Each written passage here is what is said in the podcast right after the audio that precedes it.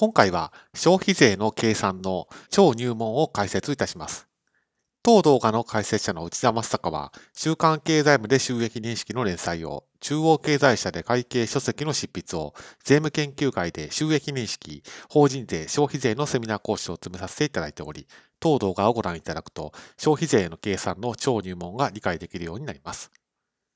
消費税の計算の基本形ですけれども、このようになっています。消費税は儲けに対して課税するとかそういったものではなくて、えー、預かった消費税から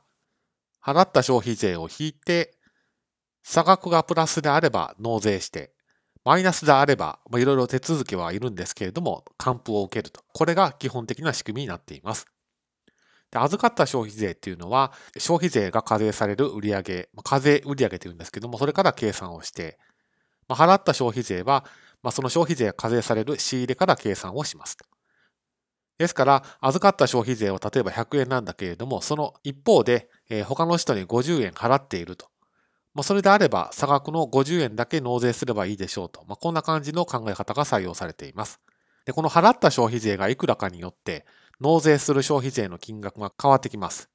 ですから、この払った消費税は、払った消費税が満額そのままマイナスできるというわけ必ずしもなくて、まあ、いろんな要件をクリアしたものだけが、この払った消費税ということで、預かった消費税からマイナスすることが認められています。これは非常に超基本形なんですけれども、じゃあ差し引き50円をそのまま納税するのかというと、必ずしもそういうわけではなくて、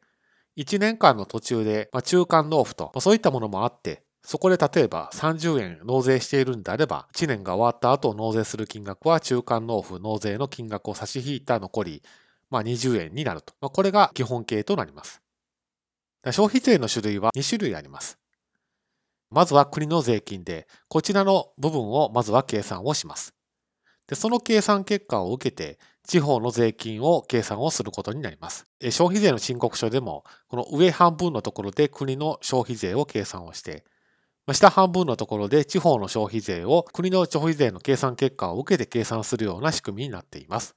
ですので、当動画で押さえておいていただきたいのは、消費税の納税額は基本的には預かった消費税から払った消費税を差し引いて計算すると。そして、消費税には2種類あって、国の税金と地方の税金があると。